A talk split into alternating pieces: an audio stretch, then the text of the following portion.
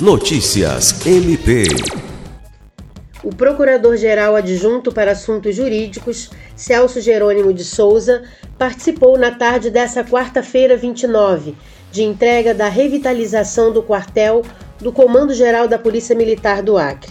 Com 92 anos de existência, esta foi a primeira reforma que o comando recebeu. Construído no fim da década de 1920 para sediar a então Guarda Territorial do Acre, o complexo formado por três prédios independentes, que totaliza 2,1 mil metros quadrados, ganhou nova cobertura, pintura com ênfase no resgate das cores do passado, substituição das redes elétrica e hidrossanitária, recuperação asfáltica dos acessos interno e externo e ampliação do quantitativo de vagas de estacionamento para veículos. A partir de agora, todos os ambientes do Comando Geral são climatizados.